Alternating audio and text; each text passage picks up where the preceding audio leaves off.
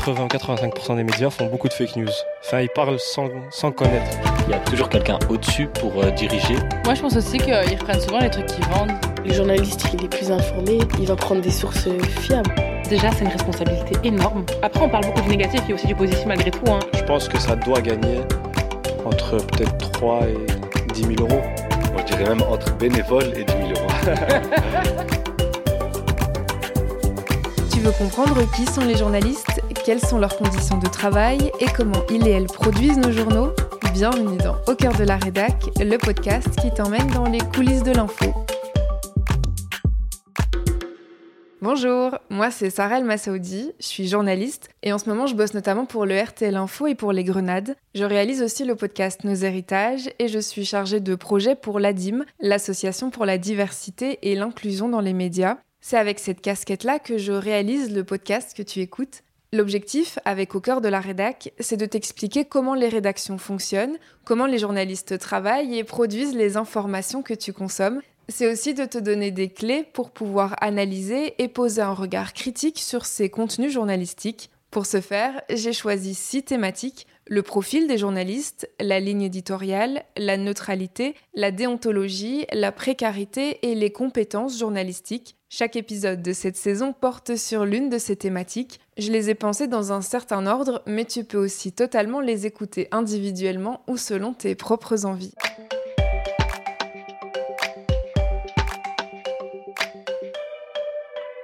Au cœur de la rédac s'adresse à toutes les personnes qui s'intéressent au monde des médias et plus particulièrement aux jeunes qui constituent le public de demain. Du coup, quand je me suis décidée sur les thématiques que je voulais aborder cette saison, la première étape pour moi était claire. Je voulais d'abord discuter avec des jeunes, leur demander leur avis sur le monde des médias, la façon dont ils elles perçoivent les journalistes, leur travail et les informations qui sont produites. Un grand merci d'ailleurs au foyer et au compas, les deux maisons de jeunes bruxelloises qui m'ont accueilli et surtout à la trentaine de jeunes qui ont accepté de donner vie à ce podcast en partageant leur regard sur le journalisme. Et c'est sur base de ce qu'ils et elles m'ont raconté que j'ai ensuite interrogé sept journalistes sur leurs conditions de travail. Pour que tu puisses les situer, je leur ai demandé quelle était leur vision du journalisme avant d'entrer dans la profession. Commençons avec Sunshim Courrier. Elle est journaliste à l'écho et réalisatrice de documentaires sonores. Elle siège aussi au conseil de direction de l'AJP, l'association des journalistes professionnels. Bah, je pense un peu comme euh, beaucoup de gamins, c'était euh, lié à qu'on voyait au JT, parce que mes parents euh, assistaient à la grand-messe euh, du JT 19h, 19h30. Et moi, j'imaginais que c'était euh, des hommes et des femmes qui, qui, étaient tout le temps sur le terrain. Des gens qui partaient en voyage, qui partaient en reportage. Enfin voilà, j'imaginais des personnes qui étaient en contact avec l'actualité, avec le terrain, avec des catastrophes, avec des belles histoires, mais des personnes qui étaient connectées à une réalité. Maxime Maillet, lui, est journaliste pour la RTBF et pour Vivre ici, un média d'information locale et constructive. Il souhaite se spécialiser sur les thématiques LGBTQIA+.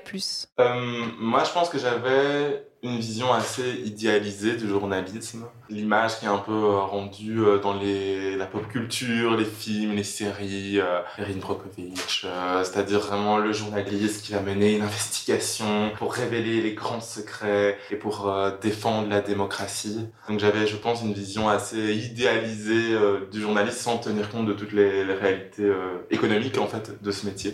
Sarah Frère est journaliste pour le magazine indépendant Imagine demain le monde. Elle préside aussi le conseil de direction de l'AJP. Pour moi, c'était vraiment un métier où euh, on soulevait tout le temps des lièvres, on ouvrait des portes qui étaient fermées. Euh. Enfin voilà, pour moi, c'était vraiment le côté investigation. Alors dans mon chef, il y avait aussi le côté très euh, reporter de guerre qui était présent. Ou en tout cas, moi, ça c'est un truc que je voulais faire. Quoi. Et je pense pas, par exemple, que j'avais l'idée que aller faire un reportage dans un supermarché et écouter les conditions de travail euh, des gens qui, qui bossent, bah, que ça, ça faisait partie du métier. Quoi. Pour moi, c'était pas du tout dans le, dans le panel des possibles, ça, j'en avais pas du tout conscience. Quoi.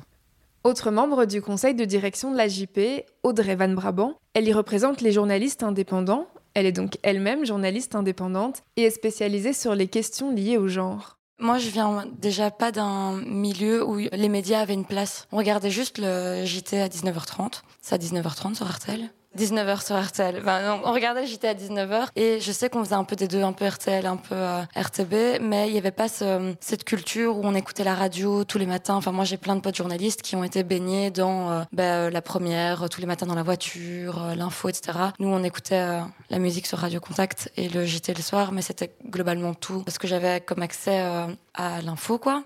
et donc, en termes de représentation, moi, j'avais une image très romantique, en fait, de ce que c'était le, le journalisme très euh, international aussi, très voyage, euh, aller découvrir ce qui se passe forcément ailleurs et loin, parce que je n'ai jamais fait dans ma carrière, quoi. Je réfléchis, mais j'ai jamais fait un sujet en dehors de la Belgique, je pense.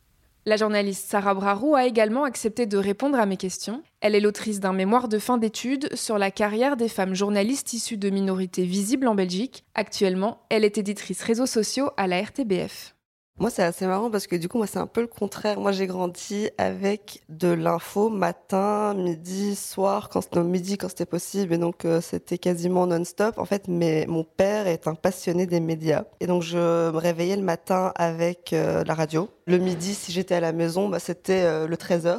Et le soir, rebelote, c'était, on enchaînait les JT en fait. C'était RTL, RTBF, France 2, TF1. Donc en fait, moi j'ai vraiment grandi dans ça. Et au début, je détestais aussi important à savoir, je suis euh, bruxelloise et flamande de base. Et donc en fait, j'avais aussi le, côté euh, info, côté Flandre. Et donc j'étais baignée vraiment dans une culture marocaine, bruxelloise, francophone et néerlandophone. Et donc en fait, chez moi à la maison, c'était vraiment le besoin de s'informer partout. Et donc j'avais cette image comme toi de l'info internationale, tout ça, tout ça. Et du coup, moi j'ai grandi avec l'image du journaliste ou de la journaliste qui euh, qui est sur le terrain, qui voyage, qui s'intéresse à tout et à n'importe quoi, qui est toujours être curieux ou curieuse. Et donc j'ai beaucoup aimé au final grandir dans, dans tout ça. Toujours en télé, mais niveau local cette fois, Cyprien Oudemont est journaliste chez BX1, la chaîne de télé bruxelloise. J'ai eu tendance à dire euh, depuis tout petit que j'avais envie d'être journaliste, un métier qui m'intéressait parce que j'arrivais à y trouver à la fois du fond théorique et un truc un peu artistique et créatif. Je crois que c'était ça qui me bottait au départ. Et puis au fur et à mesure, euh, moi j'avance assez vite euh, avec ce qui m'arrive et donc j'ai fait mes études, j'ai réussi, j'ai bossé pour un média puis un autre et voilà. Du coup, j'ai pas cherché à redéfinir la vision du journalisme parce que quand j'essaye de, la redéfinir, ça devient assez compliqué parce qu'on est clairement en perte de sens, etc. et qu'on se rend compte de beaucoup de problèmes aussi au sein de la profession. Donc, euh, je continue plutôt d'avancer là où je peux. Enfin, Selwa Boujour est journaliste. Elle collabore notamment avec le magazine Axel. Elle est aussi autrice et présidente de l'ADIM, l'Association pour la diversité et l'inclusion dans les médias. Je suis une euh, hyper lucide, donc euh, je n'idéalisais pas la profession et je voyais bien le traitement médiatique qui était infligé aux personnes minorisées. Et c'est justement l'une des raisons qui m'a poussée, moi, à me lancer en tant que journaliste parce que j'avais besoin de rééquilibrer le rapport de pouvoir. Ça me semble ambitieux, mais en tout cas, à titre individuel, je me disais que ma façon de contribuer, ça serait d'être de, de l'autre côté, du coup, et de moi dépeindre euh, la réalité et la société dans laquelle on vit. Donc oui, ce qui m'a frappé très jeune, c'est euh, voilà la façon dont, euh, dont on était euh, représenté, les rares fois où on l'était malheureusement. J'ai toujours été attentive au débat et puis bon, on, je suis née dans les années 90, donc petit à petit, les médias ont commencé aussi à être présents sur les réseaux sociaux. Donc voilà, j'ai très vite été confrontée aux commentaires sous, sous les posts, aux réactions du public.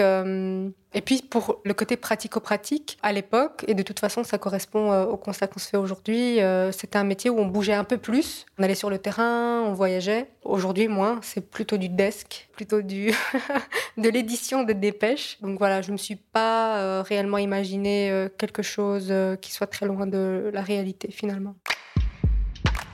Pour que les points de vue soient les plus variés possibles, j'ai aussi interviewé trois chefs de rédaction Philippe Roussel est directeur de l'information chez RTL Belgique. Le rédacteur en chef, il gère opérationnellement une équipe de journalistes, euh, décide des choix qui sont opérés au quotidien pour la réalisation, par exemple, d'un journal tel que celui d'RTL ou d'un journal euh, print, papier euh, ou, de la radio. Donc il est très en lien avec les, journalistes qu'il doit manager et c'est lui qui anime le débat éditorial. directeur de l'information, lui, il anime le débat éditorial mais de façon très différente auprès justement du rédacteur en chef ou chez nous des managers de pôle. Donc c'est plus quelqu'un qui prend le recul nécessaire par rapport au traitement de l'information opérationnelle, qui regarde si les équipes suivent la ligne éditoriale, il est le garant de la ligne éditoriale, et puis il met en place les moyens pour pouvoir euh, réaliser les objectifs qui sont assignés aux journalistes et aux rédacteurs en chef. Donc en, fait, réaliser un journal télévisé, animer ses équipes, avoir les moyens de pouvoir envoyer des équipes euh, sur le terrain, avoir du matériel. Donc c'est le garant de la ligne éditoriale, c'est le garant du budget, et c'est celui qui préserve l'indépendance de la rédaction. De son côté, Philippe Lawson est l'ancien directeur de rédaction des éditions de l'Avenir. Il est aujourd'hui rédac-chef du El Post, un média numérique qu'il a fondé en 2021. Moi, je suis un ancien candidat réfugié, en fait. Et donc, quand je suis arrivé ici, j'avais, moi, j'avais fait une partie de ma scolarité universitaire dans mon pays d'origine, qui est le Togo. Et donc, en fait, j'ai complètement changé parce que j'avais fait des études de maths physique pour devenir prof de maths. Et donc, quand je me suis retrouvé en Belgique, je me suis demandé qu'est-ce que je peux faire qui peut m'aider chez moi, dans mon pays d'origine? Et donc, c'était un journaliste de combat, si vous voulez. C'est-à-dire qu'en fait, en faisant le journalisme, je comptais rentrer chez moi et continuer à combattre pour la démocratie. Donc c'était dans cette optique-là, j'avais fait des études de journalisme en fait. Dans mon pays d'origine à l'époque, c'était un combat pour la démocratie avec des émeutes, des manifestations. Il y avait un, un journal unique qui était le journal gouvernemental, avec les mouvements pour la démocratie. Il y avait toute une flopée de, de médias euh, indépendants qui sont sortis. Et c'était vraiment, je voyais comment les gens se jetaient sur ces, ces journaux-là pour s'informer. Et je me disais, mais c'est ce combat que j'ai envie de mener, c'est-à-dire d'informer les gens et de leur apporter euh, ces infos, la vérité en quelque sorte. J'ai aussi rencontré Edu Plenel, l'un des fondateurs de Mediapart, un journal numérique français d'investigation. J'ai toujours vu le journalisme comme une forme d'engagement, d'engagement démocratique, pas comme une carrière, pas comme un poste, pas comme une ambition euh, personnelle, mais comme une forme euh, de prise de risque au service d'un droit fondamental qui est le droit de savoir, euh, la question de la vérité, comment voir clair, comment ne pas être prisonnier des mensonges, des propagandes. Je pense que, que le journalisme est au cœur d'un idéal qui est l'émancipation, comment on fait son chemin sans être assigné à résidence. Et pour moi, euh, de ce point de vue, un bon journal, ça doit être une université populaire. On y entre sans diplôme, on y entre d'où qu'on vienne, euh, on vous demande pas de papier, euh, vous rentrez dans ce lieu. Eh ben, il faut que ce lieu vous aide à faire un, un chemin d'élévation personnelle au service du bien commun, d'un idéal commun, bah, qui est tout simplement l'égalité des droits, euh, sans distinction d'origine, de conditions, d'apparence, de croyance, de sexe, de genre. Je crois que j'ai toujours eu cette idée-là, que la plume, comme les mots, pouvait être un instrument de, de libération, euh, d'émancipation. Et puis, j'ai interviewé trois personnes qui ont un point de vue plus global, avec plus de recul sur le monde des médias. C'est le cas de Daniel Bonvoisin, un ancien journaliste. Aujourd'hui, je travaille à Média Animation, qui est une association d'éducation aux médias belge francophone, euh, et je m'occupe plus particulièrement des activités d'éducation permanente, donc tout ce qui est euh, animation des publics adultes et citoyens autour des enjeux à la fois de critique des contenus médiatiques et d'expression médiatique. Donc encourager les gens à s'emparer des outils médiatiques pour euh, créer des contenus eux-mêmes. Hélène Loison est doctorante à l'ULB. Elle réalise une thèse sur la diversité dans les médias. En réalité, on ne sait pas très bien ce que c'est la diversité. C'est un mot un peu fourre-tout que de mon côté, je choisis de prendre comme un terme qui va euh, servir à désigner de manière positive des catégories de la population qui vivent des discriminations, des catégories minorisées de la société. Et donc, je m'intéresse à tout ça, en particulier appliqué au secteur du journalisme. Du coup, pour cette thèse, j'interviewe des journalistes qui appartiennent à des groupes minorisés, donc en l'occurrence des journalistes racisés, des journalistes LGBT, avec évidemment des personnes qui sont dans ces deux groupes. Et je m'intéresse à ces deux groupes en particulier, notamment parce qu'on a tout un discours depuis le début des années 2000, depuis on va dire surtout 2005-2006, qui a émergé et où on va dire que vraiment la diversité, c'est super, c'est génial, il en faut dans les rédactions. L'idée, c'est un peu de voir comment ça se passe concrètement pour les personnes qui appartiennent à cette diversité, ou qui en tout cas pourraient être vues comme y appartenant par, euh, bah, on va dire, des rédacteurs en chef, des chefs de rédaction. Comment ça se passe concrètement quand depuis 20 ans, on dit que ce serait super de t'avoir dans sa rédaction? Derrière, qu'est-ce qui se passe? Qu'est-ce que ça veut dire concrètement? C'est quoi le vécu de ces personnes en réalité dans les rédactions?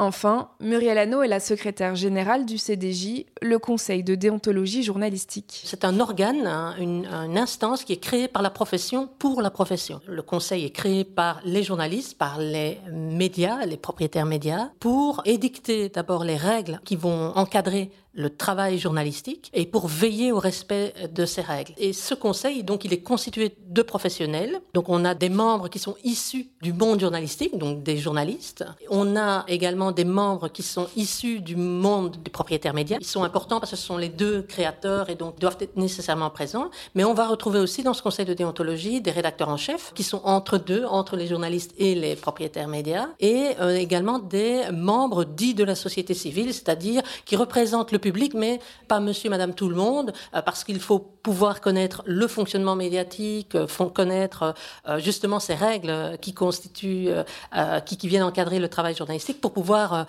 décider si les règles ont été respectées ou pas. Et donc, ce sont surtout des personnes qui, des, des, professeurs d'université qui seront spécialisés en déontologie, des, des membres d'associations qui défendent les droits humains, les, les droits des enfants, des enseignants du secondaire qui, qui, travaillent en éducation aux médias, euh, des avocats spécialisés en droit des médias. En fait, ce sont des profils euh, divers et euh, le conseil de déontologie, c'est 20 personnes donc qui siègent à titre effectif. 20 qui siègent à titre suppléant, 6 journalistes, 6 éditeurs médias, donc 6 propriétaires médias, 2 rédacteurs en chef et 6 membres de la société civile. Ils siègent bénévolement une fois par mois et ils examinent les plaintes, les dossiers de plaintes qui viennent au conseil euh, de déontologie, euh, où en fait euh, tout le monde peut nous interpeller. Tu as maintenant rencontré tout le monde et tu sais tout de ma démarche. Je te donne donc rendez-vous dans le premier épisode pour découvrir qui sont les journalistes qui nous informent en Belgique. Je te retrouve aussi sur les réseaux sociaux de la DIM si tu as envie d'en discuter ou pour tout projet et intervention pédagogique. Au cœur de la rédac est un podcast réalisé et produit par Sarah El Massaoudi pour l'ADIM, l'Association pour la diversité et l'inclusion dans les médias, avec le soutien du Conseil supérieur de l'éducation aux médias et de la Fédération Wallonie-Bruxelles.